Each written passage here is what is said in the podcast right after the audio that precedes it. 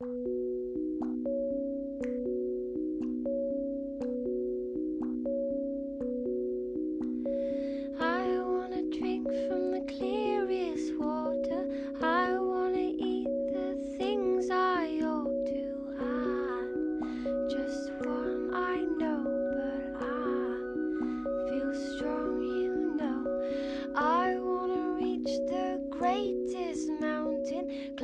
大家晚上好。今天晚上呢，我们要给大家聊一部这个纪录片，叫做《四个春天》。因为呢，马上就要到农历春节了，又是一年过去了啊。去年这个时候，我们已经录了四期关于过年春节的特辑了，但今年呢，我们就一直就没有打算要做特辑。然而呢，就非常巧合的出现了《四个春天》这部电影。我们都去看了，看完之后呢，觉得这个跟过年、跟春节正好合上了，是吧？所以说我们也准备借这部电影来跟大家聊一聊过年的那些事儿和家庭的那些事儿。那么关于《四个春天》这部电影呢，呃，我觉得网上一致的好评，那说明了这部电影它的质量是非常高的，我们都去看了。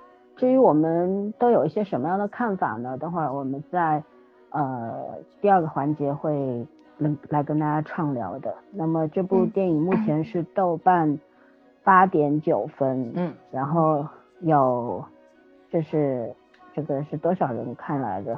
我看不到。四万五千八百三十一，今天下午的数，嗯，对，八点九分，非常高的分数了啊。然后我看到我的豆瓣。页面上面我的好友基本上打的都是八点七分，大家给的分数都很高。然后呢，这部电影这部纪录片它非常的特殊，我整个看下来，我总觉得这部电影它的剪辑风格啊，呃，然后它的氛围塑造啊，其实很像那个我们之前看过的《二十二》，有很多的空镜头，很慢，很温和，它里边有生活的点点滴滴。很多的空镜头也在诉说一些你只能去意会而无法言传的东西，是吧？嗯。但是我们今天就是要尝试来解读它了。呃，《四个春天》是一部以真实家庭生活背景呃为背景的纪录片，讲的是贵州独山的这么一个家庭啊。这个家里边有三个子女，二子一女。然后老两口，老两口们也看到了，爸爸就是能干到不行，他有他会二十多种乐器，然后妈妈是一个风风火火的这么一个大妈，然后这一家人带给我们很多的感动和快乐吧，让我觉得在这个二零一九年年初的时候看到这部电影，心里面是暖洋洋的。然后呢，这部电影呃导演叫陆庆义。呃，就是这部这个家庭里面的陆家的长子，对吧？嗯。然后他的父亲叫陆运坤，然后妈妈叫李桂贤，然后呢，制片人有二十位，至于是哪二十位，我就不一一介绍了。我们讲一下总制片赵寻女士，她做过哪些影视呢？做过《最好的我们》《你好旧时光》《客从何处来》两个季节，在豆瓣上打分都超过了。基本最低的一部是八点三分，最高的是八点九分，所以说这位赵女士出品的这个影视剧还是质量很高的。然后我看的那一场啊，正好是一场包场，是那个导统公众号做的活动，那一场是陈坤和周迅两位包场做的。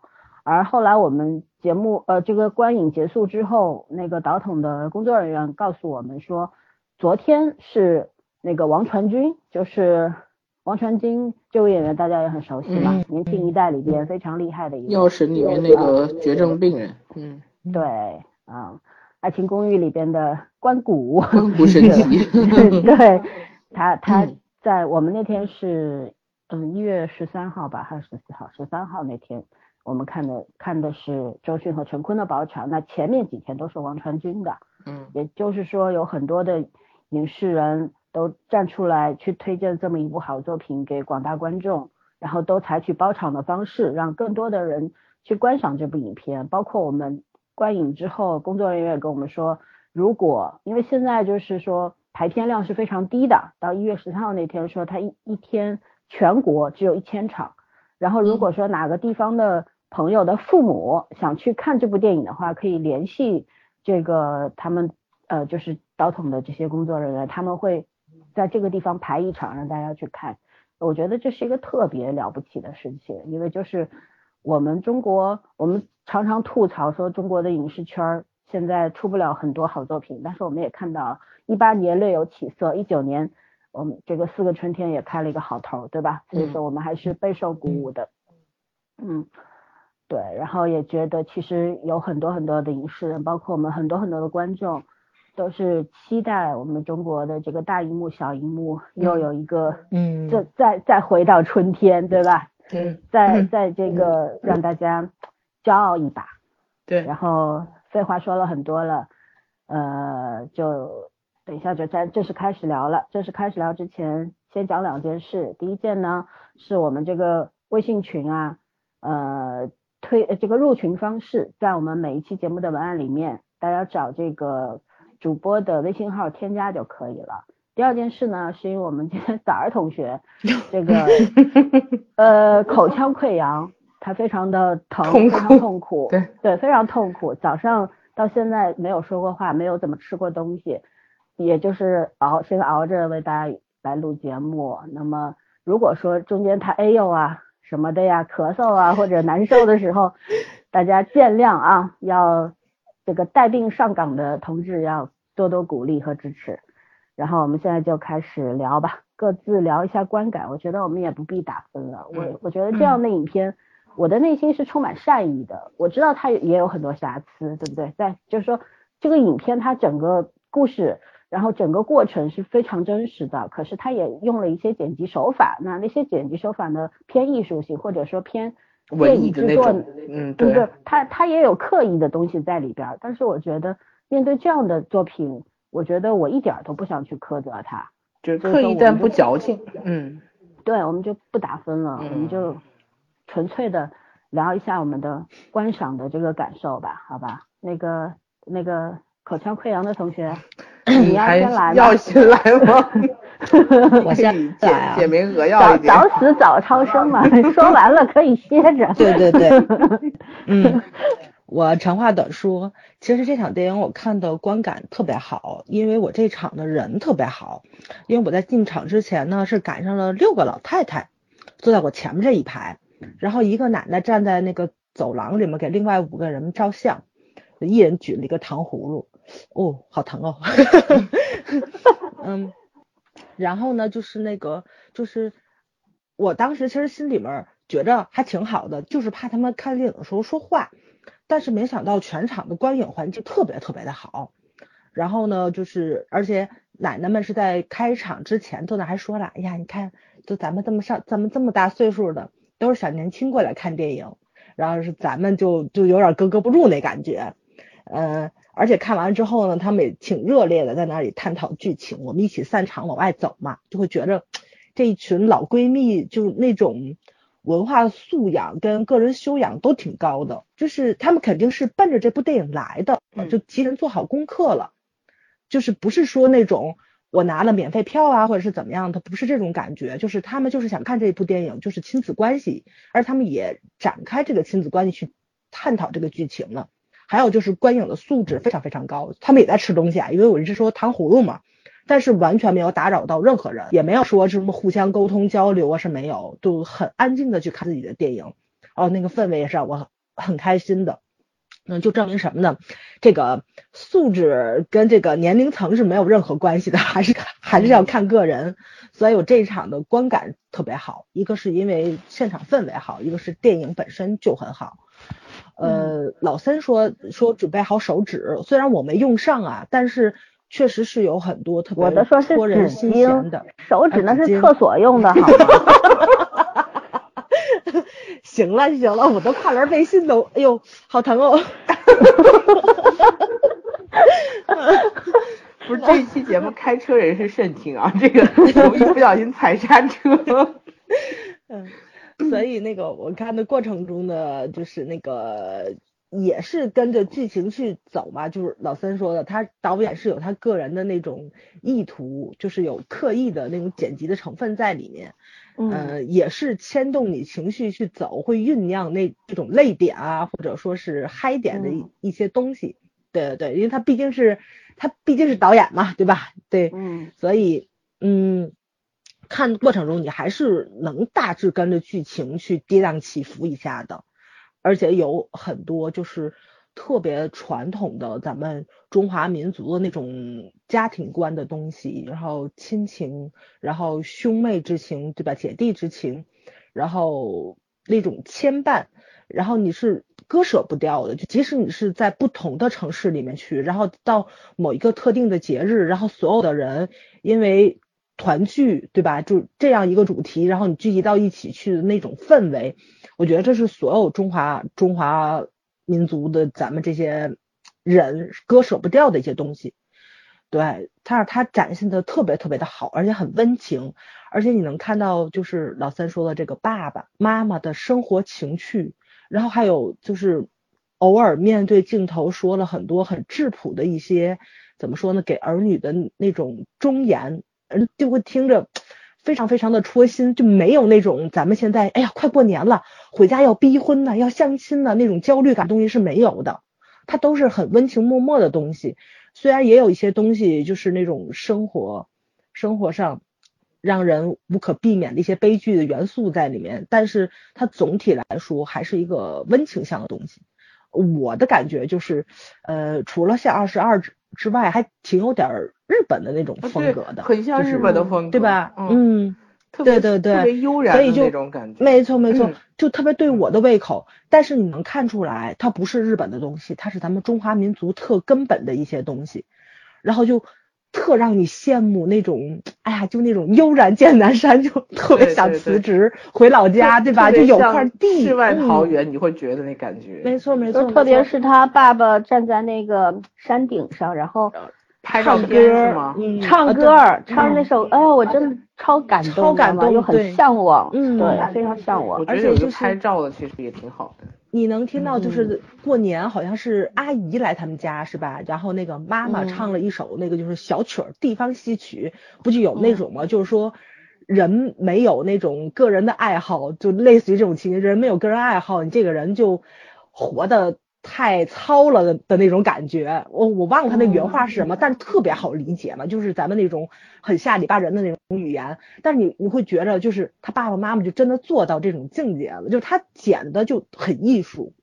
我觉得肯定不只是这这些东西，但是他都给剪到位了，包括姐姐唱的歌，跟后来姐姐去世之后，爸爸坐在爸爸跟妈妈坐在家里听他姐姐录的那个歌，都能够对应上的，就是。虽然前后能呼应上，是有一些手法在，但是其实这是很生活化的东西，因为它毕竟是真实发生过，他又拿出来剪辑出来的这个片段，所以就很戳心。然后我就觉着，嗯，对对对，就是这种东西看着还是挺挺好的。反正我看完之后就一个感觉，就是打算跟我爸我妈去照全家福。对，还是要有一张的。对，就这种仪式感，其实是应该要有的。嗯，当时那个导筒的工作人员就说：“他说我带我妈看了这个电影之后，我妈就在网上订了一套全家福。”对，他说。我知道我妈为什么要这么做，嗯，我当时也觉得我也应该跟我爸去拍一套，没错没错没错，嗯，包括他的那些个小的录像，对吧？爸爸后来去做后期剪辑呀这些东西，哦，你会觉得就觉得就是他三个儿女培养的这么的优秀，其实跟父母有很大关系，活到老学到老，他们永远没有放下那种前进的脚步，对吧？没有被时代甩下去，虽然住在乡下，但是。他们的很多意识，我觉得比很多大城市里面的老年人要前卫的多。这这个东西其实是，其实是咱们应该就是给父母去灌输的，对，让他们把生活的重心都找都那个转移到自己的身上，怎么样丰富自己的晚年生活，而不是天天追着你，然后你就是他的重心。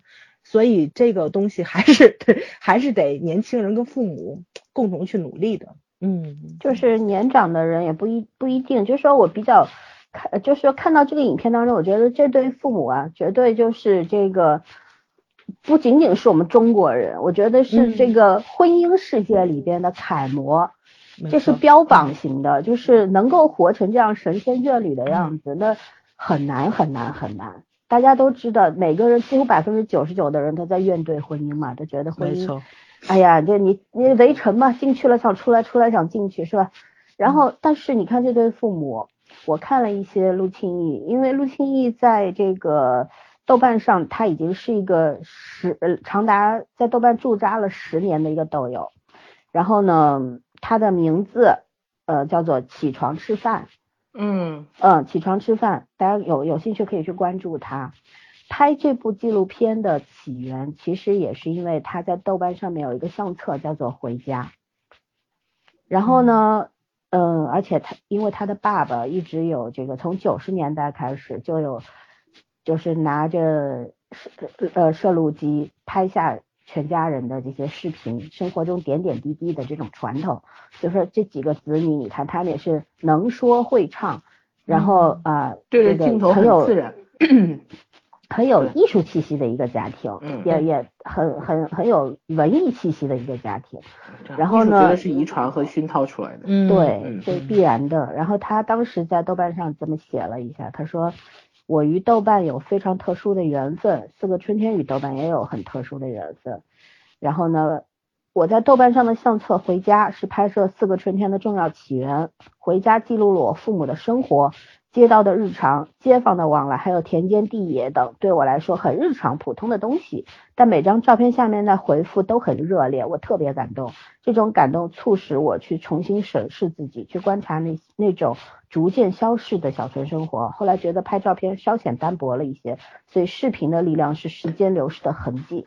我就想记录这种东西，这就是这部纪录片它诞生的一个主要缘由。然后呢？其实我觉得一个人如果有这样的想法的话，其实是来自于什么？来自于你血液里面、基因里面的东西。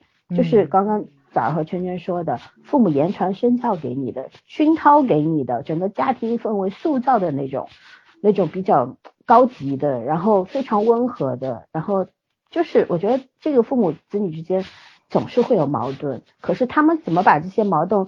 大而化小，小而化无，这才是一种生活的艺术嘛，对吧？嗯。然后你看，我我特别喜欢是这样，就是说他当时对陆庆义说了一句话，爸爸对陆庆义说了一句话，他说我活到这把年纪，是吧？嗯。好像也很满足了嘛，自己过自己想要的生活，这一辈子过得没有轰轰烈烈吧，也还算不错，对吧？教了那么多年书，然后也是很光荣的退下了讲台，培养了很多人。我现在想的就是，如果你能有能够抱早日抱上孙子，对我来说就此生无憾了。我就觉得，你看他他是他也有这样子对孙子辈对孩子结婚传统的对对，他有这种渴求，可是他不会逼孩子。你想想看，我们看到的这里边的三三呃三姐弟嘛，年纪都不小了，对吧？但是父母有没有给他们过多的压力？没有。正因为家庭这种压力。化到最小的那种成分、那种程度，那孩子才能够在外面实现自己的价值。因为你没有后顾之忧，你的父母能够把自己的生活安排的特别好。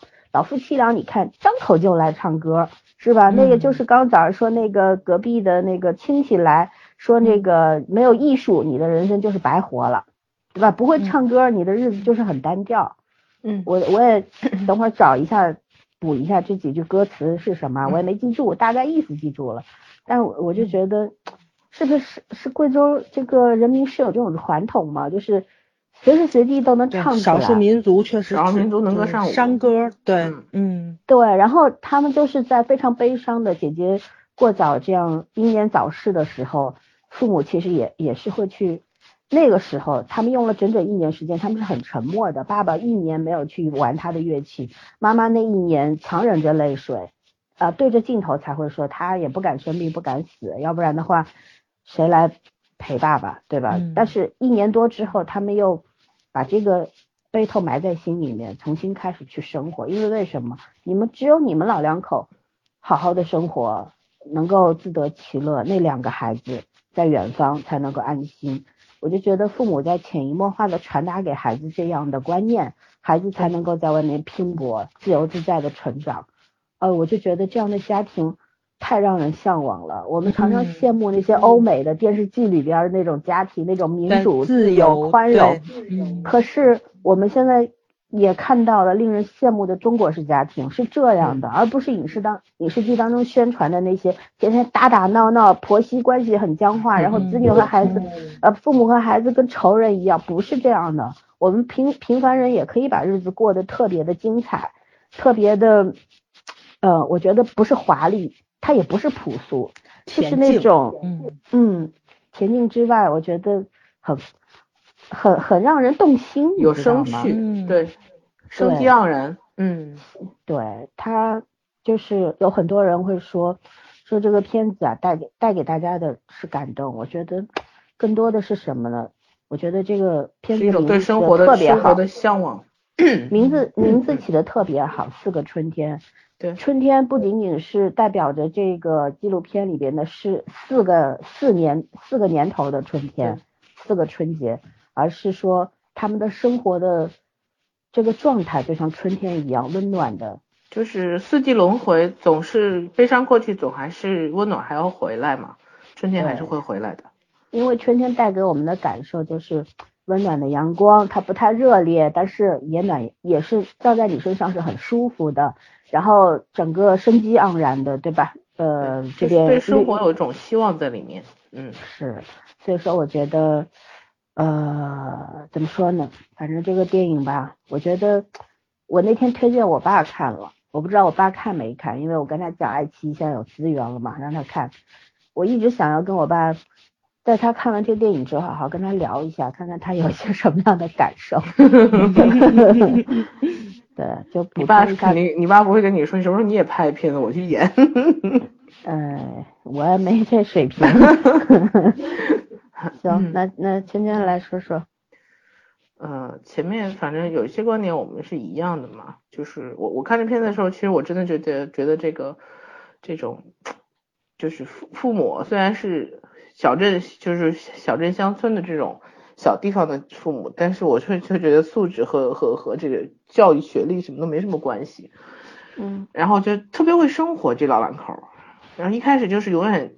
就是子女，说实话，这个片子有两个固定嘛，一个是环境固定，就它的核心，其实我觉得是他们生存的那个环境。你看，他差不多每年都拍了，呃，住的楼，住的那个楼楼，然后就是经常去的田间地头那块儿，然后那个那座山，就这基本上是在每一年的镜头里面，这都是会出现的地方。其实他们除了交代，就是他他爸爸的二哥吧。就是病了，就他们就回回老家嘛，离开过这个地方，基本上他们全部的生活都是围绕在就他们住的这个地方的。嗯，我觉得其实这是固定的，然后相对来说老两口也是固定的，然后其他人都是来来去去的。虽然镜头一直是就是这个导演他是在拍，但他本身是一个画外符号嘛。嗯，所以我一直觉得他就是嗯，为什么四个春天？就是他他有一个意思，就是人生其实就是在循环嘛，不断的循环，然后。可能只有只有这个时间和空间是永恒的，然后是固定的，剩下的这些我们都是来来去去，其实就是一种过客。但是你不管你在这个世界上存活的时间长还是短，你总是要好好的过日子。我觉得这个是他父母那个表现出来让我觉得最特别欣赏的一个地方。然后包括就老两口 都特别有才艺，他妈妈其实声音很好的，唱歌唱歌很好听，声音很亮，然后而且性格特别好。就他爸爸其实是我觉得是一个有点文艺的那种那种类那种个性，表现出来的比较比较就是内敛嘛，但是其实是很巧的一个人，所以包括他姐姐病的时候，你看那个表现出来，他们家就是他他妈妈是那种撑撑得住的，你知道吗？嗯嗯，就真的是那个精神上很坚强的，他爸爸就是相对来说会其实是有几个镜头特写，然后就其实表现出来更多的好像是他父亲的那种。就是痛苦的更更明显一点，然后母亲反而很坚强，就是我我很喜欢这一部分，然后嗯，对，当时说的爸妈两个人在就是又又唱又又那个什么的，上前面跳大绳那点也很搞笑，一开始开篇故意表现出来的跳大绳的样子，就是这种最基本最基本的，他们家对于这种艺术类的这这些东西的这个擅长也好，然后是一种嗯喜好也好，我就想起来那时候说俄罗斯人就是经济环境很差的时候，依然每要去坚持看那个舞剧歌剧，然后要买菜的时候要去买买朵花，我就觉得你只有发现就懂得生活里面美好的人，你才会去美好的对待生活。嗯，就是这个是跟外在的很多东西没有关系的。然后另外就是。嗯，都都说他这个剪辑手法有一些是呃故意的，包括包括包括一个对称的结构的设置，就是他他他把这个外界的环境，其实每一年每一年的他都有一个，你仔细看他都会有一个很明显的一个架构在这个地方，其实还是挺匠气的。但是导演用心的地方，他是很真诚，就感情始终是很真诚的。包括我觉得他拍父母的时候，我第一很喜欢这个镜头，没有任何刻意的调色。然后全部都是很干净的质感出来的，然后另外呢也没有配很煽情的旁白，然后画外音，是有一段有一段风格很像，让我想起来《舌尖上的中国》，你知道吗？就拍乡野的那个清 清爽感是很像的。可是我我就感觉到还好，就没有下一段出一个很好听的男生男中音。虽然那个男中音很好听，但是我有时候觉得它会影响画面单纯的那个质感。这个片子就是导演完全没有。这样去做，当然，我觉得他也不需要这样去做，因为因为镜头里内容已经足够丰富了，包括所谓演员就是真实的这种记录的风格也很丰富。但是我还是觉得，就是他这种，嗯，就是刻意保持这个原始风味，反而让我觉得很喜欢，因为我就喜欢他镜头里呈现这种干净温暖。就很多人，我也在豆瓣上看评价，就很多人说，还有很多我们这个这个。创作者们特特别刻意的要把镜头去对准那些生活中的丑恶的东西啊，那些对苦难的，然后或者让人不堪的东西的时候，觉得只有那样的片子才可以拿大奖。然后就是这个导演也是给了另外一条路，就是其实你用真心拍出来的东西也是可以，就是被大家所喜欢的。而且我觉得快到新年了嘛，其实这样子很温暖的东西，我觉得更适合过年的气氛一点。嗯。然后有一段评价我很喜欢，我当时是在那个豆瓣上的评价看到的，就是它有很多短很多短评嘛。然后这段我特别喜欢，就是有一个人评价叫西罗晨，他说母亲的超级能力是听到铃声响起就知道是女儿打来，父亲的特异功能是目送每个家庭成员远行都能庇佑一路平安，每年都要仰望燕子回巢，上山采撷春天，在空谷放歌，在田埂旋转。天井里落雨落雪，人世间有阴有晴。这俗世哪有什么超能和神功？不过是为他挂一一骑白帆，留一双碗筷，种一点念想，等一轮春天。哦，我觉得这个是我看到的所有的评价里面最好的。嗯嗯，基本上就目前就说这么多吧，因为后面还有一些细细碎碎的东西，我觉得还有很多很多我童年的记忆，就是类似的这样的东西。嗯，就是。完完全全真实的生活，嗯，对我后来我刚去豆瓣查了一下那首歌，这句歌词就是“人无艺术身不贵”，就是那个啊年长的长辈唱的那个。我觉得这种非常朴素的山歌啊，嗯，地方小曲，其实呃能够唱出很多生活的真谛。我们也就我觉得把人生的注意力放在。吵吵闹闹这件事情上是特别特别不值得的，那才叫人间不值得，是吧？人间很值得的东，那个原因是因为也太多。对，是因为我们其实是可以去用心或者无心当中去发现很多生活的美好的。然后你能不能够体会到这些美好，能否看到，能否体会，能否领悟，我觉得那都是个人的造化。所以说啊，我一直觉得，虽然活着。挺难的，可是活着是特别值得的一件事情。也活着也挺难得。是，谁知道 还有没有下辈子？所以你必须得把这辈子过得尽兴，是吧？嗯。咱不说过得有多优秀、多美好，过得尽兴，我觉得才是才是才是比较对我来说最有价值的事情了。然后，嗯，我之前看了两篇关于这个陆清义导演写的关于他的父亲母亲，在这边也稍微。讲讲讲一下，就是他说他的父亲和妈母亲啊，这这两个老人特别有意思。他们从就是他父亲娶母亲的时候，母亲才十八岁多，所以说你看妈妈呃跟爸爸好像要差了将近十岁的年纪。他爸爸拍这个纪录片的时候已经七十多岁了，然后妈妈还略年轻，对吧？两个人从容貌上也是能够看出来一些区别的。然后妈妈一辈子是非常风风火火的，她是一个什么样的人呢？就是一个打个比方说，他姐姐当时定居就是嫁在东北，然后安家了。然后，呃，他姐姐挣了一点钱，当在公司里当了领导了，给他妈特别豪气，给他爸妈买了飞机票，说来你们坐飞机来看我吧。然后呢，他们家在当地人缘好到什么程度？就大家听到老两口要去看闺女了，就各家送来了他们这些很好的礼物、特产什么的。然后他妈觉得这个他女儿需要，那个他女儿需要，他就打包了。打包到什么程度？就是他女儿来机场接他的时候，开了两辆车来，还放不下，后后来又租了一辆出租，三辆车才把这些东西运回去。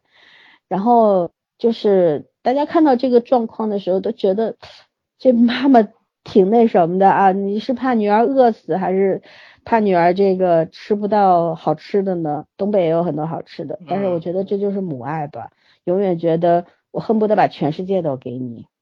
然后爸爸是什么样的人呢？爸爸是，呃，妈妈是是一个嗯脾气暴躁的人，他会他会发火，而而而且呢，他是那种路见不平一声吼的女性，知道吗？比较看直接的那种，就是眼里不掺沙子，不管你欺负谁，是他的朋友、亲戚还是陌生人被欺负了，他必定要跳出来的。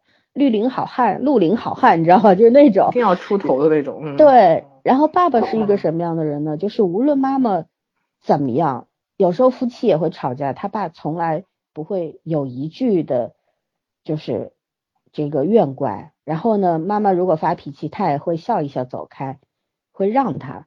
然后呢，呃，妈妈有时候会，虽然他们。也是很讲这个，也也也很追求这个新的科技呀，等等啊。你看在影片当中，我们也看到，也要学习微信啊什么的。但妈妈同时也是一个非常迷信的人，因为孩子都在都在外边。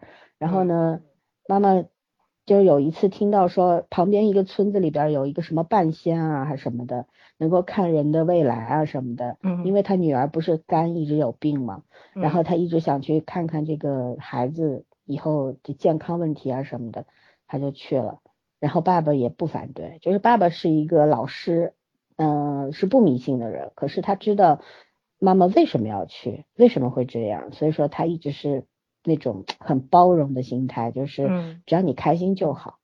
我觉得这大概我们也看到说，在影片当中，我当时观影的时候，第一感觉就是想到了小鱼的爷爷奶奶。呃，他爷爷奶奶都九十多岁了。爷爷从因为去年我帮爷爷整理了回忆录嘛，知道了他 他们家祖上三代都是干什么的。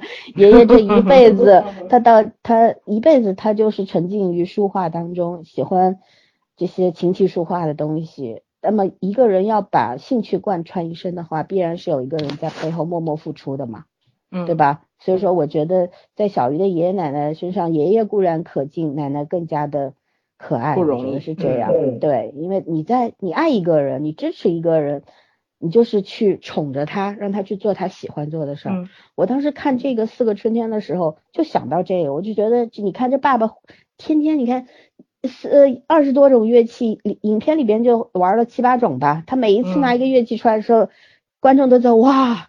好厉害，老老爷子好厉害，手好巧。嗯，对，陆庆义说他爸会二十多种乐器，就是从小就是文艺骨干分子。然后我当时就在想，你看他爸一会儿要种花啦。一会儿要养蜜蜂了，一会儿干嘛？他妈一直笑呵呵的成全你，你爱干嘛干嘛去，对不对？就是他爸要去阳台上看蜜蜂，然后他妈说：“哎呦，又去看他的小情人了什么的，那种 那种特别宠溺的、调侃的那种语气，你能够感觉到那种生活的甜蜜。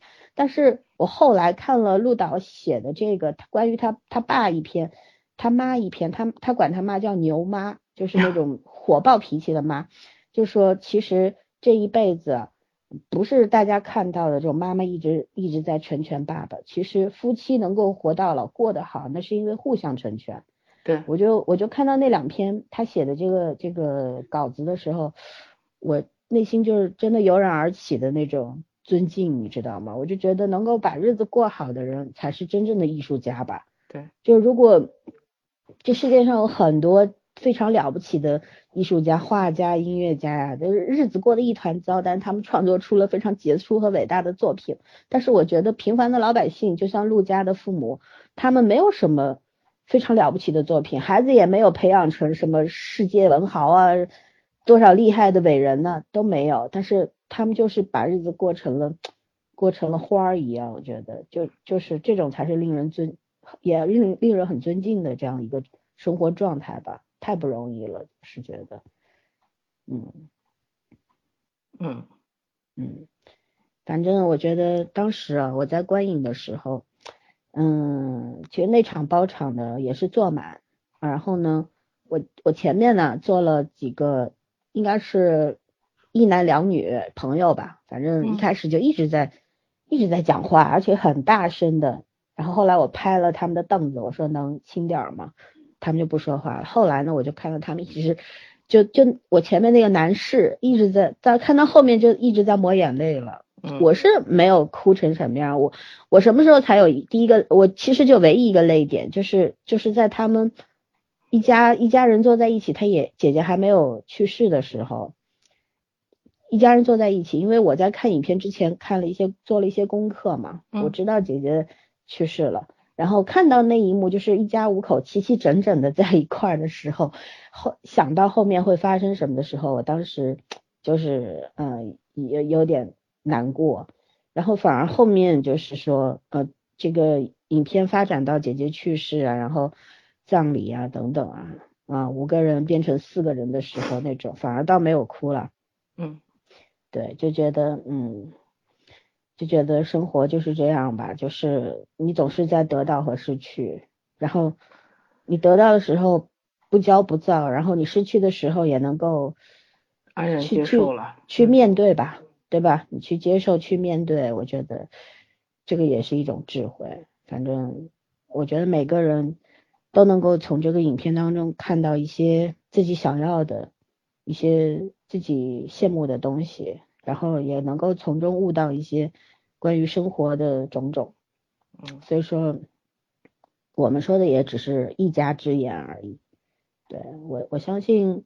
我们的听众们，但凡看过这部影片的，没看的赶紧去看啊！现在都有网上爱奇艺都有资源了。对对，然后看过，对看过的也希望大家能够在评论区跟我们聊聊，聊聊你的感受啊什么的。嗯，关于这部分，你们还有什么要补充吗？嗯，没有特别要补充的了，都是看的时候的点。嗯，对，那我们就。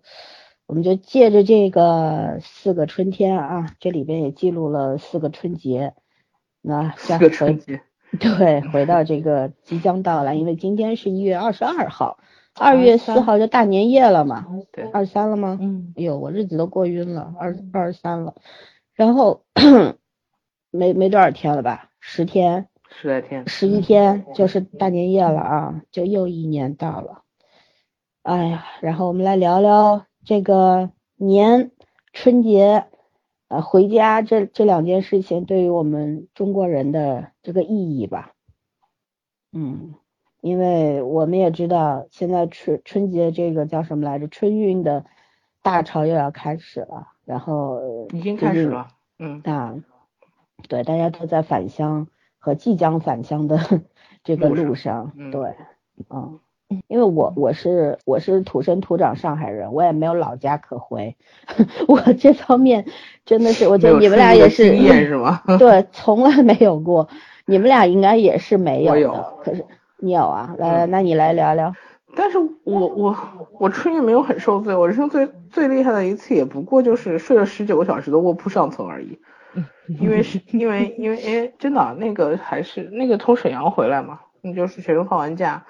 然后我真的没有办法，就是那会儿已经春运了，然后票也买不着。后来就是你知道那会儿也没有什么高铁啊，不像现在这么这么方便，都是卧铺，就是那已经是算很快了。我记得很清楚，那是最快的一趟，从沈阳到郑州要十九个小时，它全程是到广州的，大概二十多个小时。啊，然后最后是在就是那个乘务员的车厢就没有地方没有地方有票了，最后跟乘务员的车厢去就是加了一个票，然后就是他们因为他们休息的地方嘛，然后就上上铺，因为上铺上下其实也不是很方便，然后我真的一路也也是年轻，十九个小时就除了一瓶矿泉水之外，呃什么都没吃，然后我就一直在顶上躺着躺到回家，后来。我觉得那就算我印象中最折腾的、最折腾的一次了。就后来听我同学说，那个就是他们在卧铺车厢，你知道最后到什么程度了？就一个卧铺也是当成座椅坐，然后最下头一排，就中间和上铺还是卧铺，下铺是拆成四个位置，你知道吗？就是按照坐票那样去卖的嘛。就等于是你就算在中铺、上铺，你也睡不了觉，因为下面坐的全是人。嗯，对，所以真的挺挺吓人的。就那会儿真真切切当学生的时候才有这种感觉，其他时候我我坐火车还算挺享福的，因为要么就是郑州这个地方交通交通还是火车还是很厉害，就是很方便的，所以没有说特别远。我那时候很佩服我同学，什么从新乡啊从东从东北坐到新疆要坐三四十个小时的火车，你就算让我睡那个，我也我估计我也是睡不了的，他们要一路坐回去。那是因为。这个春节是我们有这个传统，得回家嘛。对啊，不回家，我觉得这件事儿没干，会让你变得很遗憾。这样。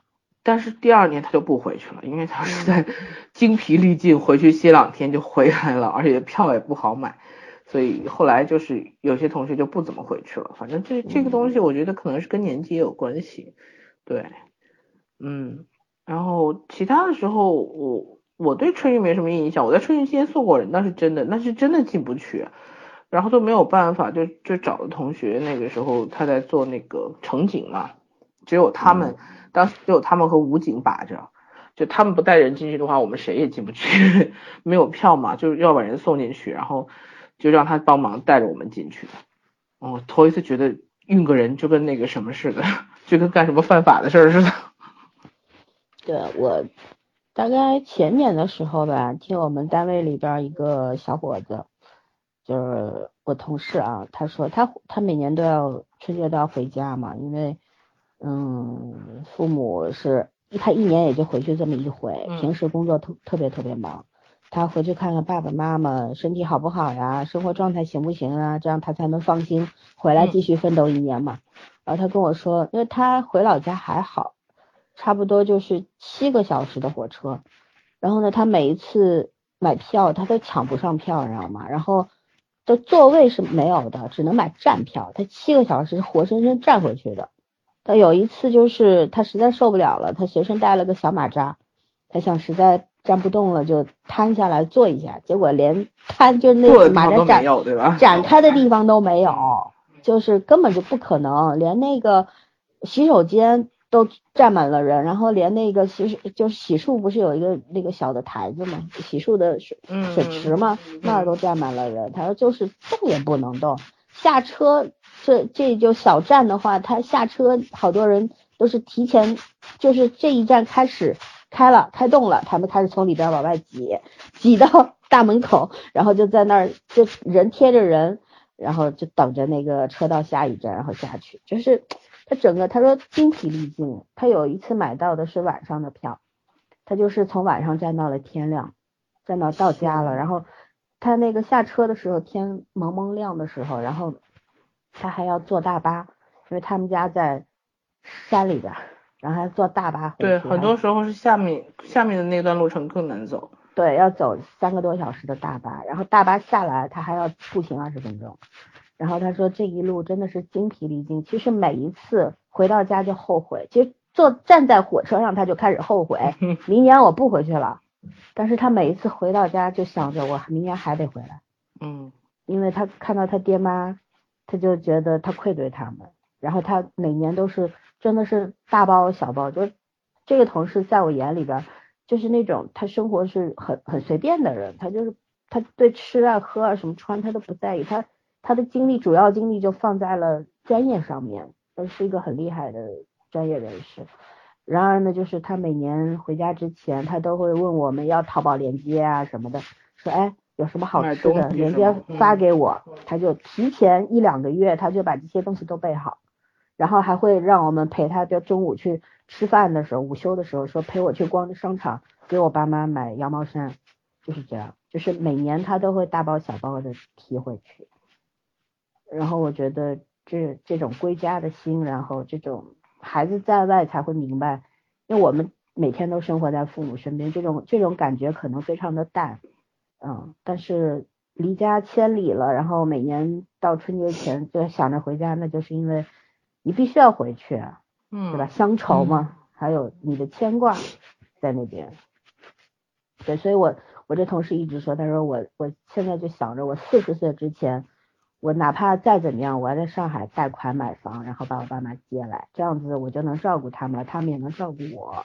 嗯，我这个人对亲情不是特别，我不是一个不重视亲情的，而是我觉得我好像这方面不是那种特别比较感情深的对对理性的，嗯，不是不是那种很深情的人啊嗯，但是每次听到这种东西的时候，我其实是内心很感动的，就觉得你看这个人间其实是有很多深情厚谊的啊，这东西嗯可能别人就这么一说，你就这么一听，就觉得就是一个很平常的事情，可是你要去仔细想一想的话，这中间你所受所有的波折、你的苦、你的累。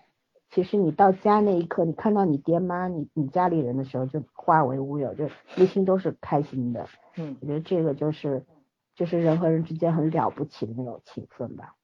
嗯，嗯，哎呀，反正春运就确实是很可怕的一件事情，因为实在是移动的人太多了。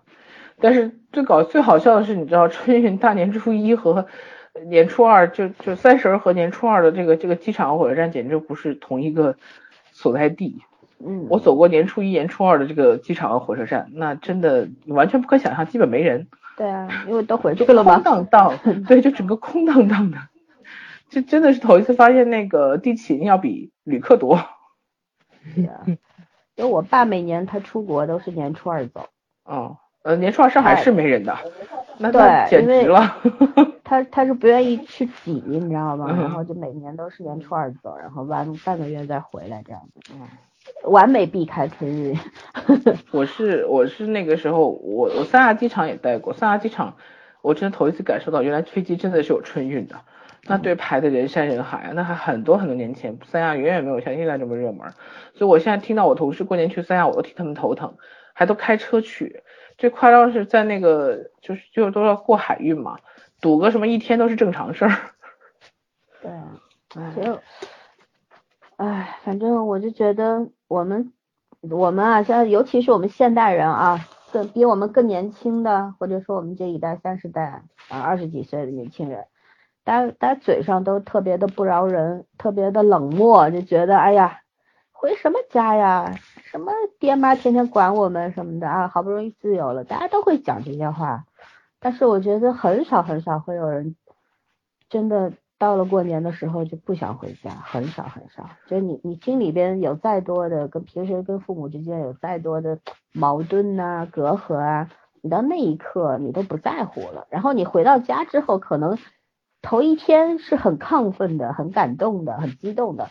待两天，对吧？被亲戚、父母一唠叨，你又觉觉得没劲，我不想回来，明年不来了。但是，但你看，人就是在这种浮浮沉沉的那种心理状态里边儿，一会儿矛盾，一会儿挣扎，一会儿又开心，这样子一个状态里边，但是你最终选择的还是回去，这这个嗯就很奇妙，我觉得，嗯，小儿怎么样？聊聊，嗯，反正我最近听到了好多人的话，都是，哎呀，烦那个家庭聚会，嗯因为这可能避不开的话题就是单身女性要被催婚，已婚女嗯性现在要还有人催吗？会啊，已婚女性会被催孕，生了一胎的会被催二胎，你这是避不开的一个话题。然后那天那天跟我妹嘛在聊这个，我妹说是烦，因为她肯定会跟她说的是让她降低标准。其实我觉得很多时候就是家长就是想法有一个误区，就是这个还真不是随说随着年龄增长会降低标准的，大多部分都是提高标准。因为你花了巨大的时间跟精力变成了一个更好的人，你就不可能再去降低标标准，找一个比你预期预期值还要低的。哇，好疼啊！今天晚上早这句话是标配。哎，没有办法，好疼好疼，哦。所以这个啊，我还是很同情他们的，就因因为我现在可能已经已经过了，也就已经到了人嫌狗厌的地步，就没有人会催我这种。对对对，就我已经过了被人催的那那个阶段了，你知道吧？就是核心核心年龄圈了。对对对，就等于现在被催，我们已经被抛弃了。啊对。嗯，就那个啥不怕开水烫那种。对对 对，就就是已经各种方法都用过了，发现就是就是油盐不进。对，反正什么都不听。对，你怎么的都不能达到他们的那个标准嘛，就是不按照他们的他们的想法去做，然后已经彻底把所有路都堵死了，所以就不会在我身上浪费时间了，是这么一个状态。不是说不催啊，还是催的。肯定背后议论，这是不用问。但是背后议论听不见就行。哎，对对对对对对，听不见就行。就包括现在他们说我弟不也是吗？催我弟的婚，但是他们不不会当我弟的面说，他们会当我面说，我也不爱听啊，因为我肯定会知道他们在背后也这么说我，所以我有时候就会反抗嘛，然后就帮我弟扛了很多雷。所以这个我觉得这个烦恼。还真是，就是你不要因为些就这些烦恼，就影响你回家的那个乐趣。毕竟家里的饭还是很好吃的，对吧？你长久你就是点追求了，想的，我就这点追求了，确实是。我都觉得这样，我想吃火锅，你知道吗？哎呀，大家知道你身残志坚。嗯，所以这个这个怎么说呢？生活还是美好的，我觉着是，就是你就包括看这个四个春天不也是吗？你会看到，就是每个家庭都有每个家庭的不幸，但是这个幸福的点肯定是有的，就是包括一家人坐在一起，你不论是打麻将、打扑克，还是斗地主，对吧？还是一起熬夜包饺子、看春晚，这么难看的春晚，其实我觉得一起吐吐槽也挺好的，对吧？这这个今年春晚就是每个不会要看。我肯定不会了，我们一家三口肯定是 pad、手机、电视一人一个，就很和平的相处了。我妈肯定是包饺子看春晚，这不用问的。主要是我有一个你非常不喜欢的人，我估计你本来也就不想看，看就更不想看啊，肯定不会看看的，对，肯定不会看的，太浪费时间了，我多少年都没有看春晚了。但是我觉得中央十的那个那个电影的那个放映室，它现在对有有有，现在出的时间春节特辑每年都有，嗯。哎，对对对，就你说的时间，每年都不一样。对，好像每年都不一样那个时间，我也很纳闷儿。嗯，但还是有的。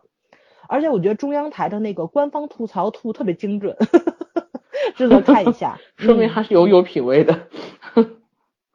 没错没错，嗯，反正怎么说呢？我觉得我们家每年那个三婶肯定都是在家过嘛。但是我每年三十好像都出去跟朋友去 happy 一下，晚上回家吃这个这叫什么年夜饭，对。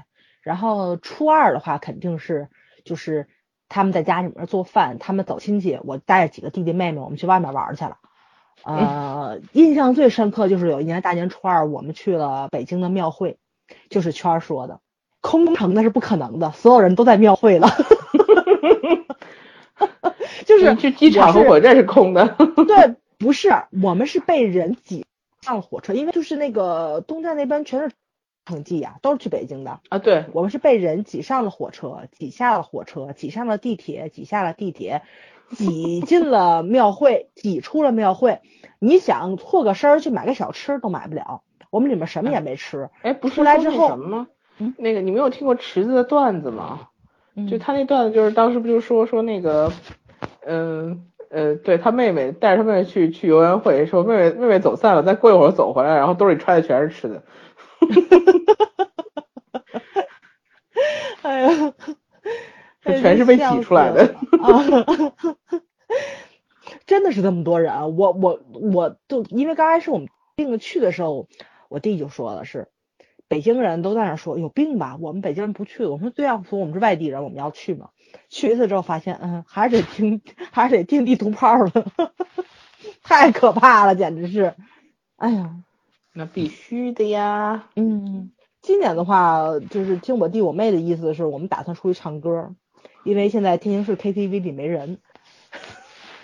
你老人家好好，你老人家好好修养，你这嗓子不管，你这嘴巴不管是水火锅还是唱歌，目前都实现不了。他到了大年大年夜肯定好了呗，应该。我就说他可他现在不能吐嘴快，最近一定要咬牙忍着。肯定好了，就最近吃的清淡点很重要。我一直吃的很清淡的，我清淡的在那里面都快都快那什么了，回来还得清淡，太受不了，我都要疯了。哎，我我是觉得，我为什么要问这个问题啊？你觉得说这个家呀、年呀，对我们中国人有什么样的意义？我就说我们家，大家听过去年的春节专辑的都知道，从去年开始，我们家不搞大聚会了。呃，我也在节目里也说，说不搞大聚会了，人就轻松了嘛，因为往年。采买啊，嗯，各种各样的事情，每家人家都被安排了要买这个，比方鸡鸭鱼肉啊、海鲜呐什么的，酒啊，每家都分摊好，你家买啥，我家买啥，所以每家都是有任务的。然后到大年夜呢，我们基本上除夕这一天上午就集合了，就是没事儿的人上午就集合了，有事儿的人就陆续到傍晚就都回来了。然后开始这这一整天都在忙弄吃的弄喝的，从你想烧那么好几桌的菜是吧？清洗什么的那都是体力活呀，其实很累的。都是我们森森同学干的。呃不也不是我一个人，就五六个人在做那么多事儿，但每个人比方我我和我大哥就一直掌勺嘛，就烧炒菜特别累。你们俩不怎么烧菜，你们不知道，炒菜你要一直要站着，我本来就腰 背老是酸疼。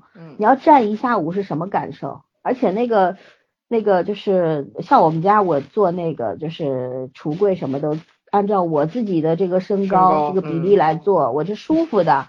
但是到老宅之后，那个都比较矮，你就整个人就是这样，一直是这样半腰半弯一下腰，嗯，非常不舒服。坐站一会儿你就腰酸背痛，但是还得忍着，因为没办法，大家到点儿回来吃饭的，然后又是吃完饭又是要洗碗呐，要干嘛呀？对吧？整个过程当中，我们冷菜做完了，然后别人都在桌上吃的时候，你还得炒热菜，因为热菜得热吃啊，你不能提前做好，对吧？等你都弄完了，那残羹冷炙了就是。然后，然后就匆匆忙忙吃完，然后，呃，这个女性长辈们开始刷碗，然后大家坐下来，小辈要陪长辈打麻将，打完麻将放烟花，然后一直打到天亮，非常累。然后。年初一早上那顿饭，大家还得一块吃，就等于说你从大年三十到年初一早上，这差不多二十四个小时，这么多人都得在一块儿。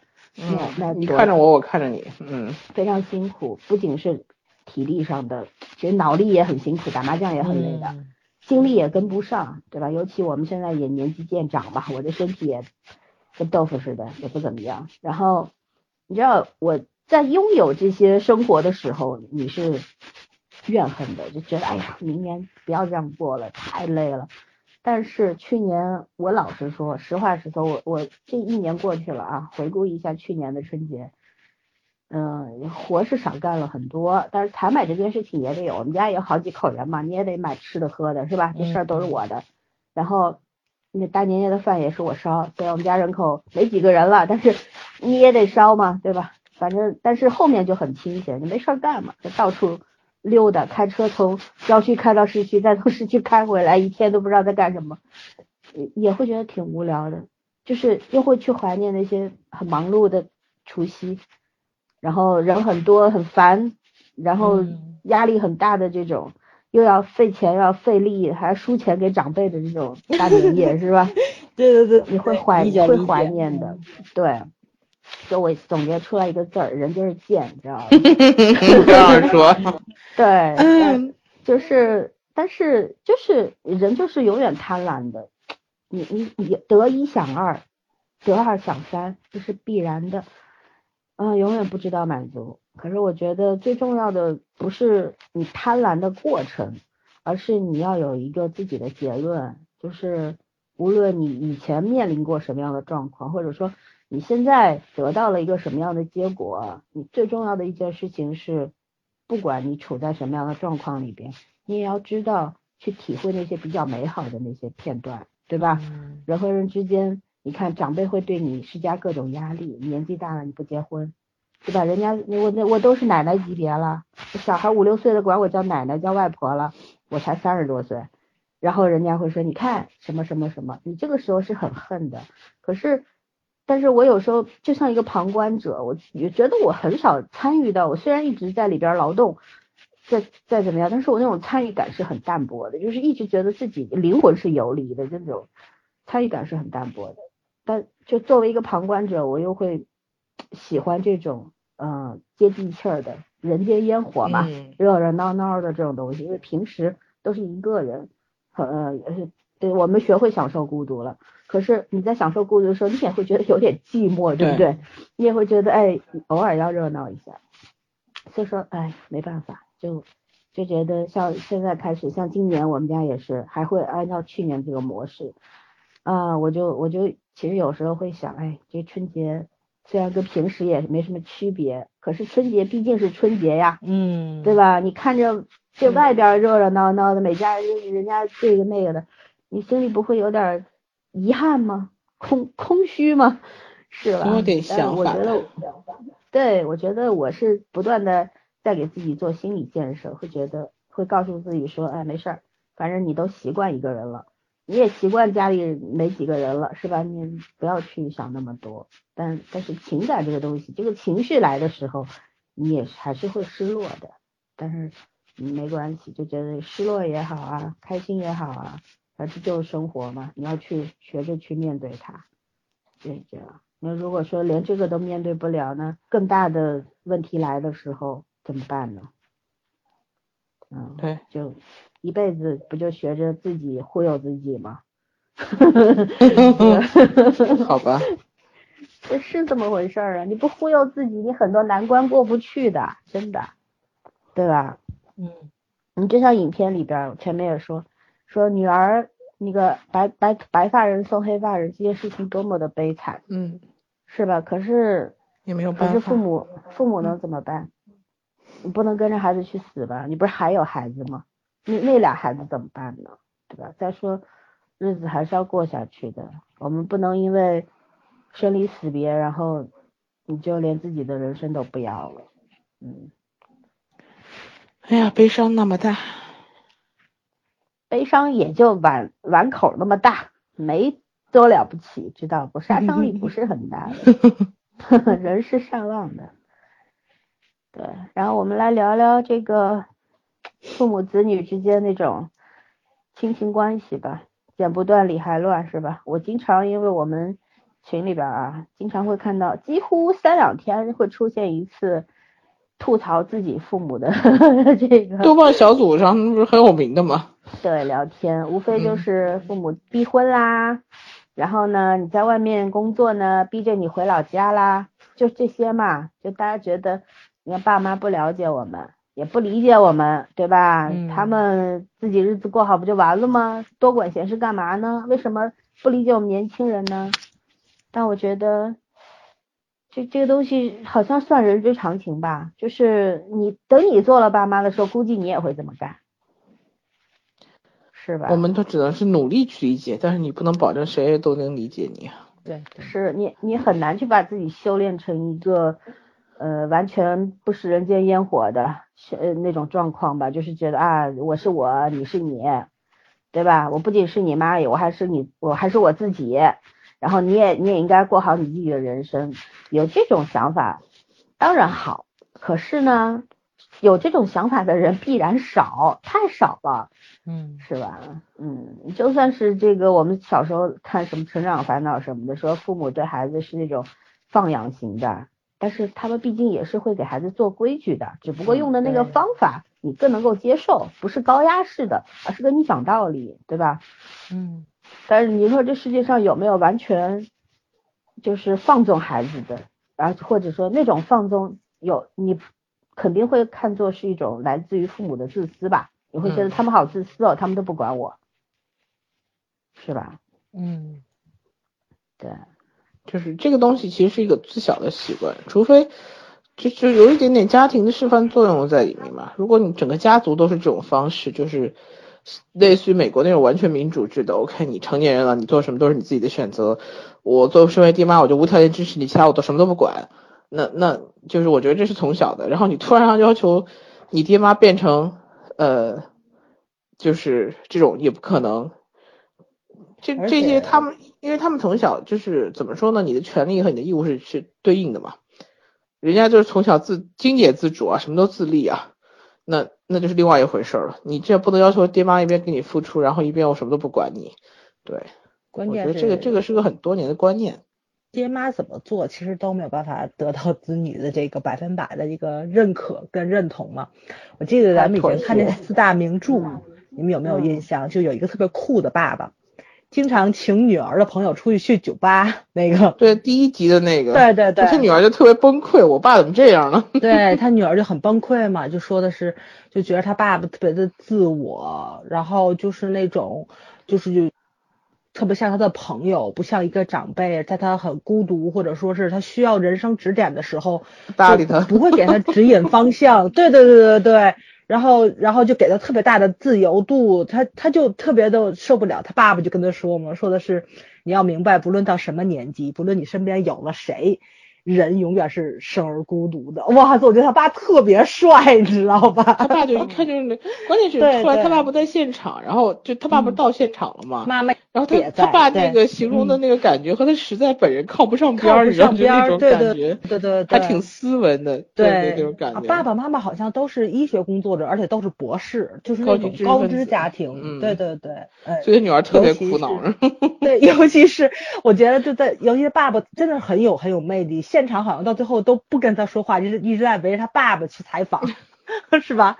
然后那个关键这么开通的爹妈很少。对对，就很有爹妈是会，其实有些爹妈是讲的这样，但实际行为上他做做不到。嗯嗯，对，言行不合一。嗯。刚早上说四大名著的时候，我脑子里蹦出来的是《西游记》和 《水浒》，然后你说有第一集有一个爸爸，我心什么玩意儿这是？后来才反应过来，你们说的是个综艺。对对，哦，就第一集蛮好看的，对，讲了很多问题，就是神仙怎么样的神仙家庭都是有的。对，哦，就真的是介绍了超级多有意思的爸妈，还有男女朋友。你你们有没有印象？有一个是还有好朋友呢，好朋友对。就后来我一去看，还有闺蜜，就什么都有，特别特别多。就这个世界上真的神奇人特别多。所以就是看到我觉得挺好，就有爹妈真的很有趣，但是永远都是自己的爹妈是自己无法忍受，这特别对。我能把我闺蜜的爸爸爸妈妈都摆平，但是我摆平不了我自己的爹妈，他们也是。就我爸我妈可能有时候对我闺蜜比对我好。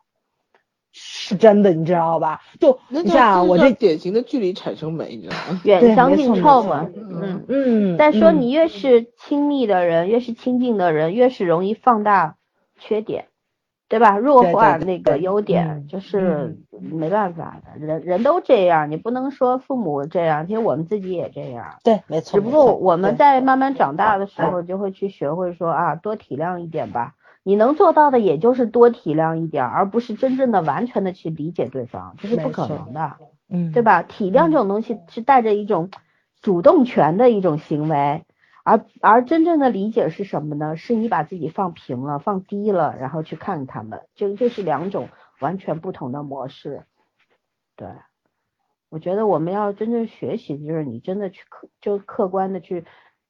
把你这些你的父母兄弟姐妹，你最亲近的这些人，非常客观的去看待，就是你把他当成朋友去看待，可能就会达到一个人与人你与他们之间关系的一种比较平等的一个状况了。嗯，但如果只是体谅的话，居高临下的，哪来的平等呢？是吧？对，而且现在社会的结构变得也跟以前不一样了，咱父母那一辈多多少少还算集还还算集体主义。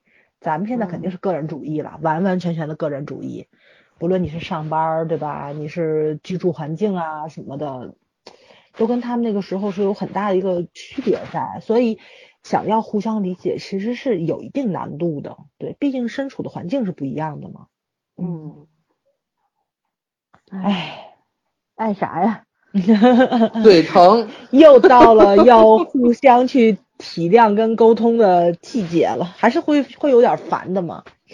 对啊，这没办法嘛。你就像，嗯，你就像我刚旅游回来，其实我觉得我真的是已经做的很周全了，但是在我妈这儿总还是觉着，哎，这个人你没有带礼物，那个人你没有带礼物。可是我是去旅游的，我不是，我是购物的。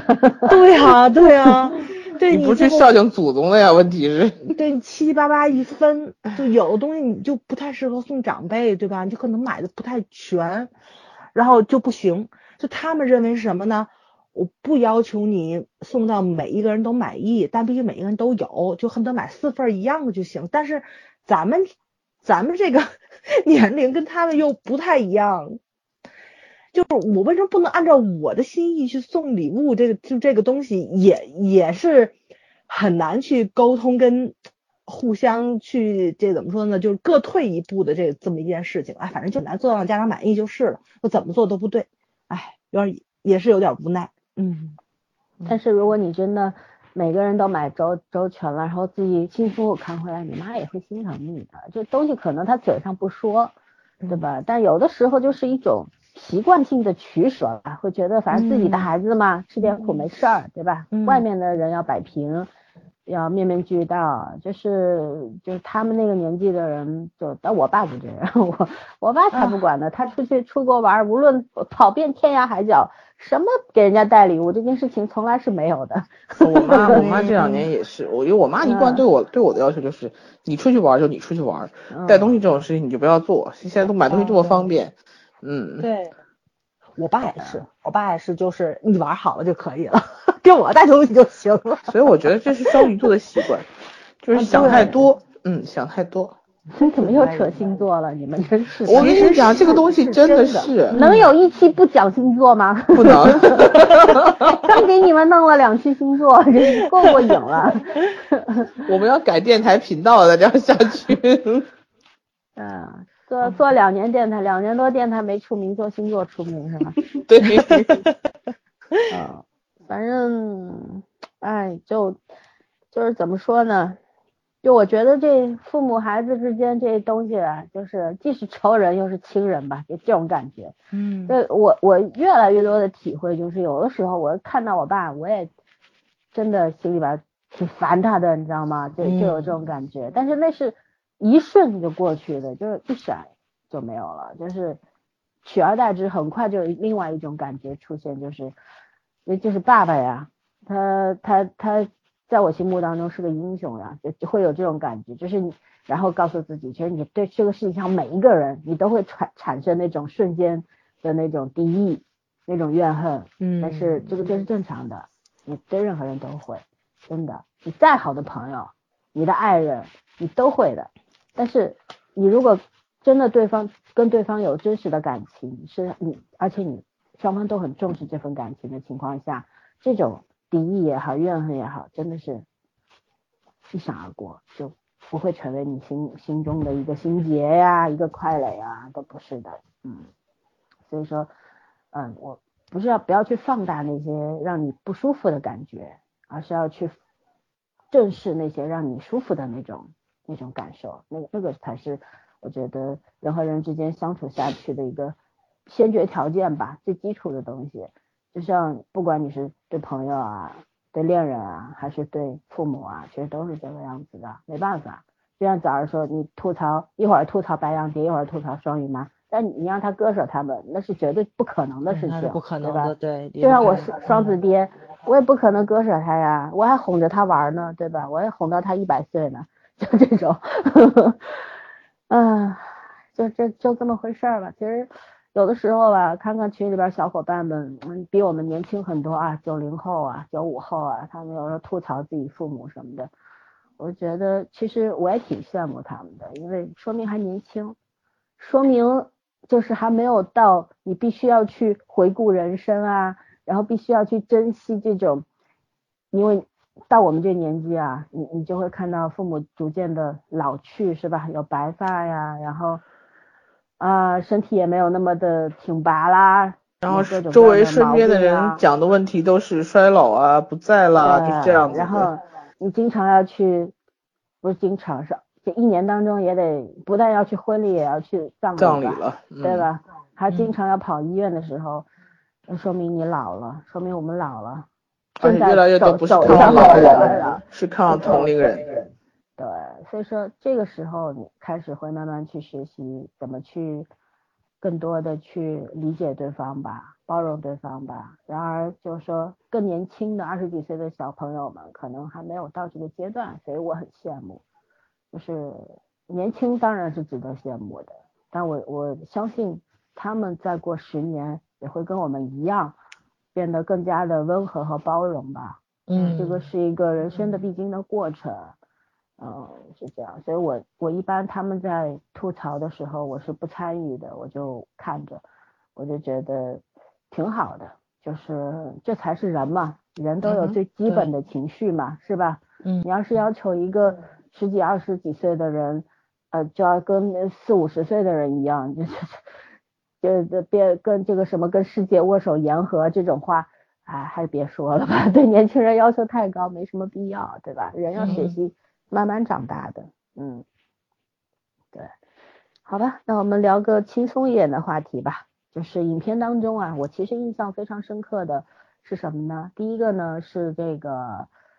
呃呃，烟熏香肠，嗯，对，开头嗯和哦腊肉香肠，啊，嗯那把把把这个先放一下。我其实印象还很深的，再说几条啊。第一个就还有一个呢，就是爸爸去看望他的战友和女儿两个去烈士陵园，对吧？然后姐姐一回头，没想到不久以后他就病了，就那一瞬就是永恒了吧，就那种感觉。然后还有就是爸爸妈妈爬上这个也算屋顶嘛，去浇那些花，迎春花。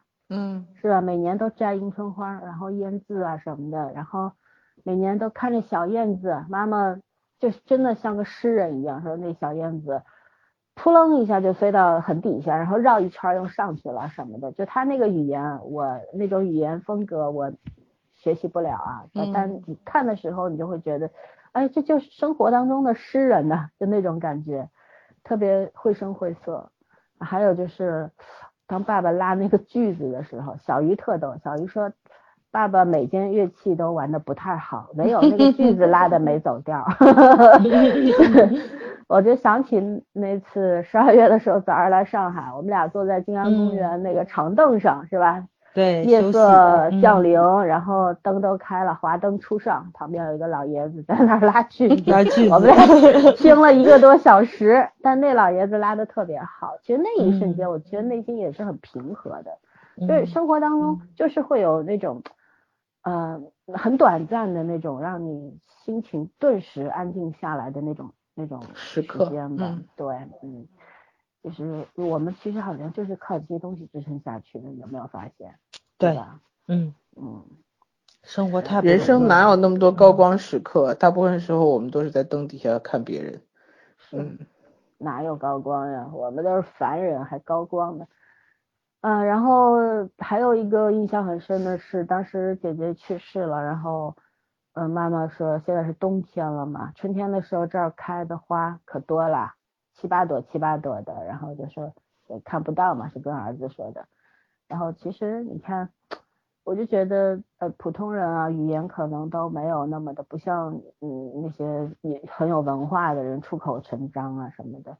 普嗯通人的语言就是很朴素的，然后可能听起来还有点儿稚嫩或者说苍白，但是我觉得一个能够把把歌声、把唱歌这件事情融入到生活的这么一个一个女性，她的语言出现的时候是生动的，特别特别活泼，就是嗯让你有一种身临其境的感觉，是吧？他有画面感。嗯然后呢，这些都是我印象很深的。然后转回到印象最深的就是人心香肠。我今年特 特可惜是什么？就是我们录星座那一期，你们还记得吧？我说卢璐嗯在跟我讲话，在微信上。嗯，他每年啊，他妈妈，因为他们重庆地区的嘛，也做烟熏香肠。香肠，他做的对对对，嗯，对他妈做的香肠可好吃了，就每年他都他都会给我们，他妈妈他让他妈多做一些，然后给给朋友，你知道吗？嗯然后今年他跟我说香肠寄不出来，我说怎么了？快递停了吗？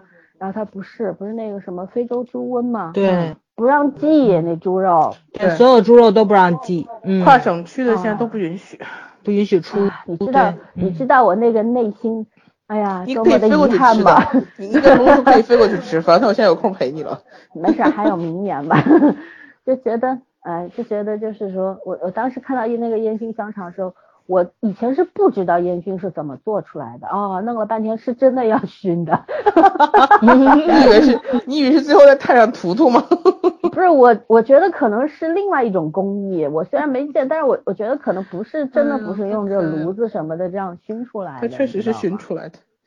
啊，我我真的不知道，我以为比方说像我们这儿做香肠，不都灌好了之后放在阳台上就风干嘛，风干，对嗯？吧？然后你用什么东西？那个口感不太一样。口感对我们这儿是广式的嘛，广味儿的，然后他们那儿烟熏，我其实特别爱吃那烟熏的，但是在网上买的都没有露露妈妈做的好吃。那料是不一样的，嗯，啊，然后用用的肉也不一样嘛，心思完全不一样。今天今天中午爱心香肠。对啊，今天中午菜花还在跟我讲，自从他自己开始做早餐之后，他就一直在寻思外面卖那些早饭成本那么低，然后价钱嗯到那个那么贵，对，到底不是啊他的意思就是说外面那个价格跟他自己做的就是完全没有附加附加值的那个是基本一样的。嗯，他说他绝对不相信外面用的跟跟他的成本和那个内容一样，所以他觉得那里面添加到底是什么。对，你们能仁慈点吗？我一天没吃饭了。啊，没事儿，花儿姐做的东西你一定不吃，哎呀，你这样想想就好多了。健身环保餐，健康食品。对，哦，没事儿，你你饿着吧。我不是说了吗？你这几天不吃不喝，你立马就瘦了，实现了你减肥的大计划，多好、啊！谁要减肥呀、你不是说二零一九年你要减肥吗？这不年还没过了吗？嗯，好，没事儿没事儿，过两天就能大吃大喝了。好吧，我们来聊一下，就是我们从小到大啊，我们家的每一家的这个年夜饭里边儿必须会上的菜是什么？你们还你们一定知道的吧？饺子，不是除了饺子，我说菜，饺子算菜吗？饺子就九月和月有，肯定是道菜呀。饺子不算菜啊，饺子是最后上饺子是干粮啊，不是饺子是菜吗？饺子是啊。那你们家主食是什么？米饭？什么没有主食，都是菜。对啊，那那那就除了饺子之外呢？没有啊，就是哦，你你说其他年夜饭啊？对啊，说 饺子，你先扣肉是肯饺子里的。定肯定要做的，他饿了，你知道吧？他只想得到这种。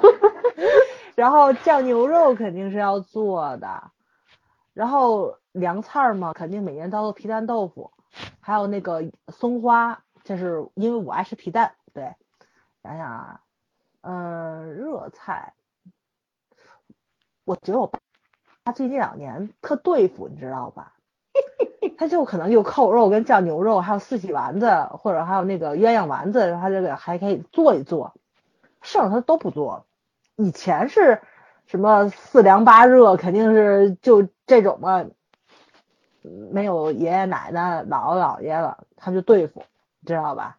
嗯嗯，嗯反，正你们也不差口吃的。我们家初二吃的好，在老舅那边吃的好。像我我爸每年那个初二必买螃蟹，他是初二吃螃蟹是什么鬼啊？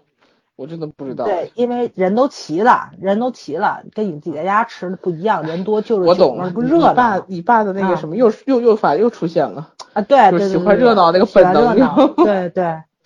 然后还有什么？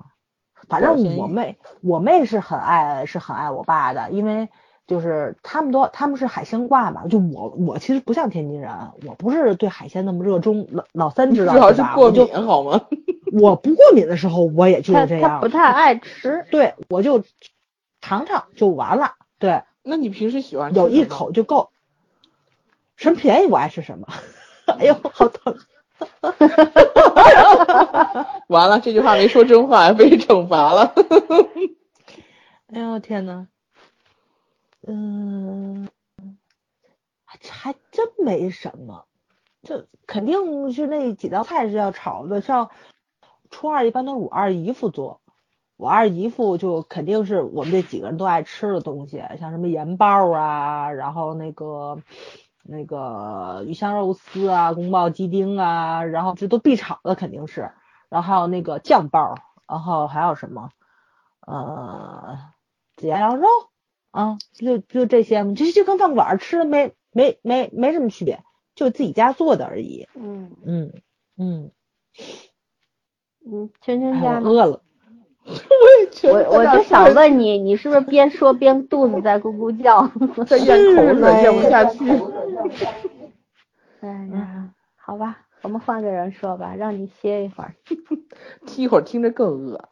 然后我们家是 历经了我就像什么太姥姥，就是我我我外公的妈妈，然后再后来是我外公，现在是我妈。呃，这两年年夜饭，因为有的时候就各回婆家吃啊，或者是那个什么，就因为我们家我我爷爷奶奶不在了，然后那个我我我我我们家老老的长老一辈的长辈都不在，所以现在就比较简单。有的时候年夜饭就是他们回来吃，有的时候他们就在婆家吃，就不回来了。所以我妈也没有以前做那么多了，但是嗯，就是一般来说放假七天嘛，总会在家吃一顿的。然后我是很喜欢我妈的黄焖鸡块的，还有她的保留的就是呃那个油爆大虾和呃那叫什么鸡翅红烧鸡翅，因为我妈全是拿高压锅做，然后我妈拿高压锅做的还时间很短，还很好吃。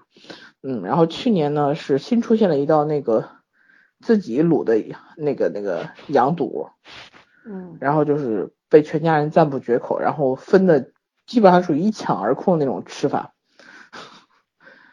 我不知道今年还做不做，因为今年好像目前没要求呀。不提，反正今年我不在家吃饭，所以我不提。对，你要出去浪了。对啊，然后等我回来吃再来得及。哦，反正哎呀，我觉得我妈就是属于那种这两年年纪大了，就是不光考虑到那个好吃，也考虑到健康，所以她还她还是很不喜欢去外面吃饭的。嗯。就是我妈觉得外面的饭无论如何你不你没有办法要求人家，对你又看不见，你也没办法要求人家一定要跟家里面一样，就是又干净又又又好吃，所以她觉得如果她会做的话，她就宁可自己做，嗯，或者她觉得外面哪道菜不做不错，她会在家自己试，哎，没有办法，聪明人就是这样，天赋异禀，一般做的会比外面还好吃。这这波夸你妈也听不见，你夸嗯这么用力干嘛呢？因为我给你我给你们讲一个真实的案例啊，就我们家熊妹有有一年是暑假，因为她平时在奶奶家待着，然后应该是小学的时候，然后那年夏天没事儿干，她就跑过来找我玩儿，然后在我们家住了一呃一个多星期，十来天吧，是差不多十几天，就就半个月，你猜回去胖了多少？二十多斤。十斤，哎，十几天胖十斤已经很夸张了，好吗？嗯，这这个故事熊妹曾在节目里说过。她从小到大都 都没有胖成那样过，就是在速度的时间内胖成那样。那是确实，哦，然后。对啊，所以所以后来她就，哎，反正反正，因为因为我们家姐妹，我妈她们姐妹四个，就我妈最擅长做饭，这是真的。然后所以，哎呀，也就我也就很难受就是了。嗯，对，那像我们家，我们家因为我不知道你们那儿是不是年夜饭一定要有鱼，上海的传统是必须要有鱼，鸡鸭鱼肉都要有。呃鱼而且不能吃完，叫年年有余。鱼 啊，我们家是吃完的，连鱼头都吃完。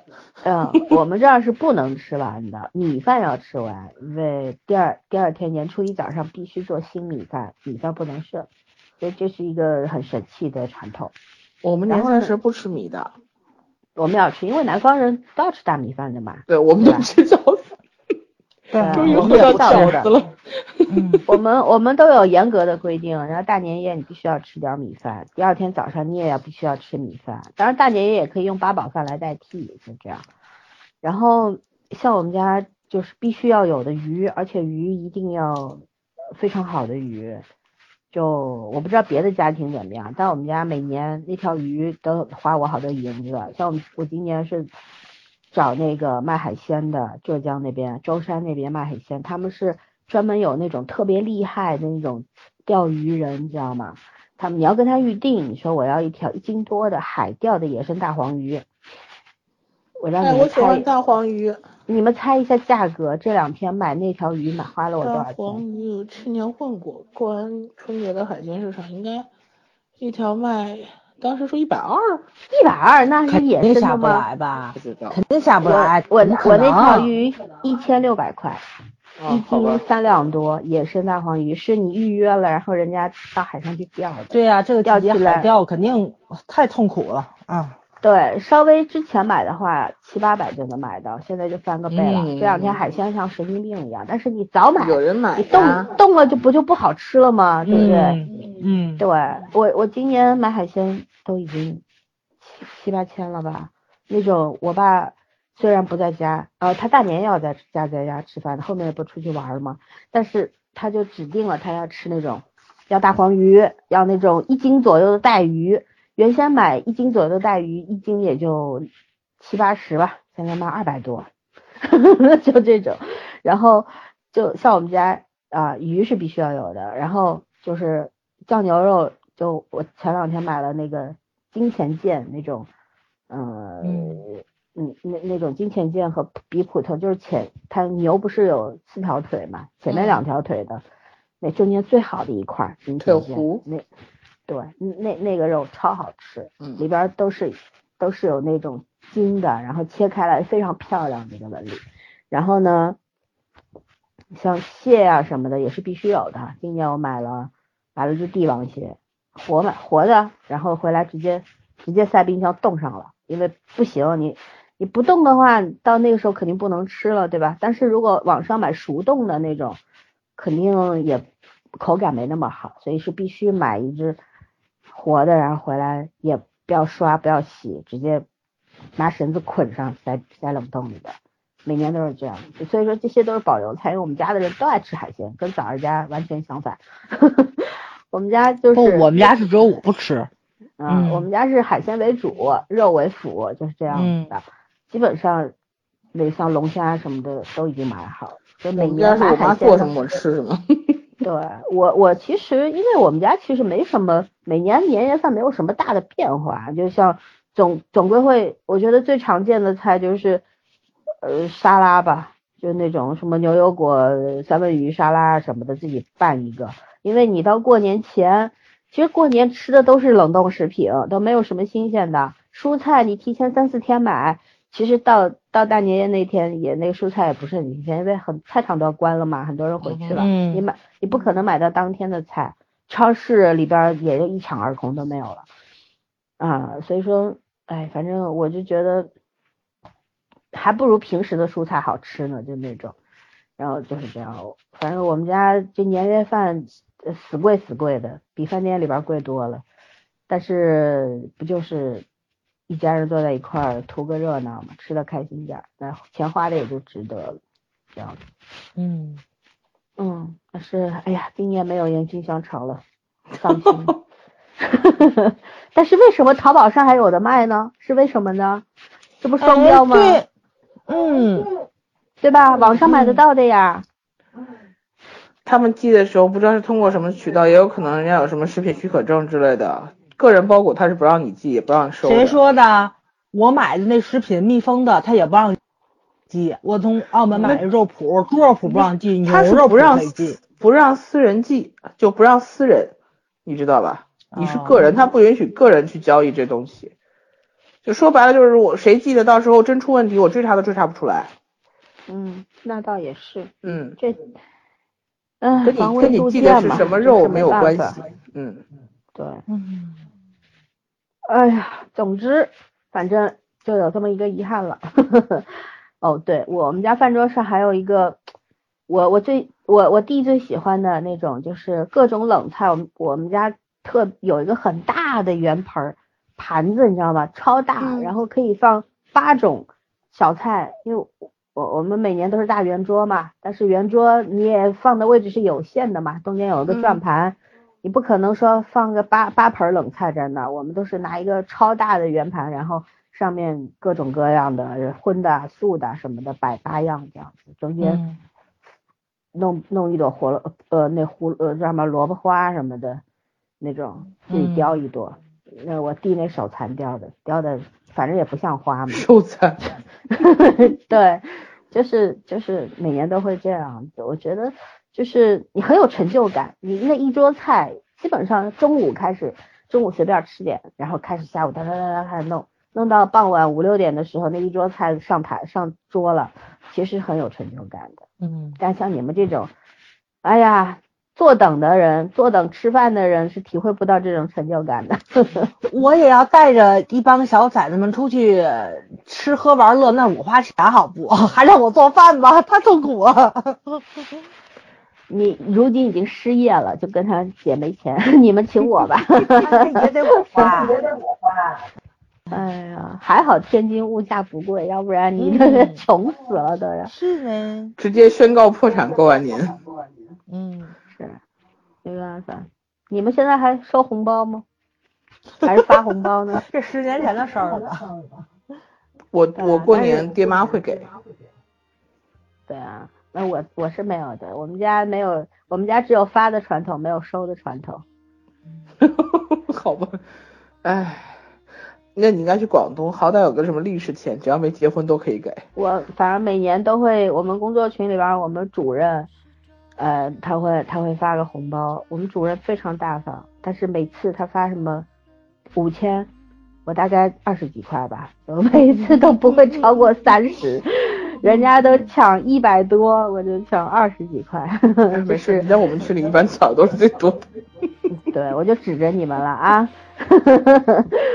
好吧，好像我们已经进入了尬聊阶段，我们就到此为止吧。先散了，先散场了，散场了。对，因为小孩也快快饿的吃不消了哈，都疼。行了。今天早上每次一喊，哎呦好疼啊！你知道抖音上现在特流行一个视频吗？里边就是哎呦好嗨哟，人生已经到达了高潮，高潮。你这哎呦好疼哦。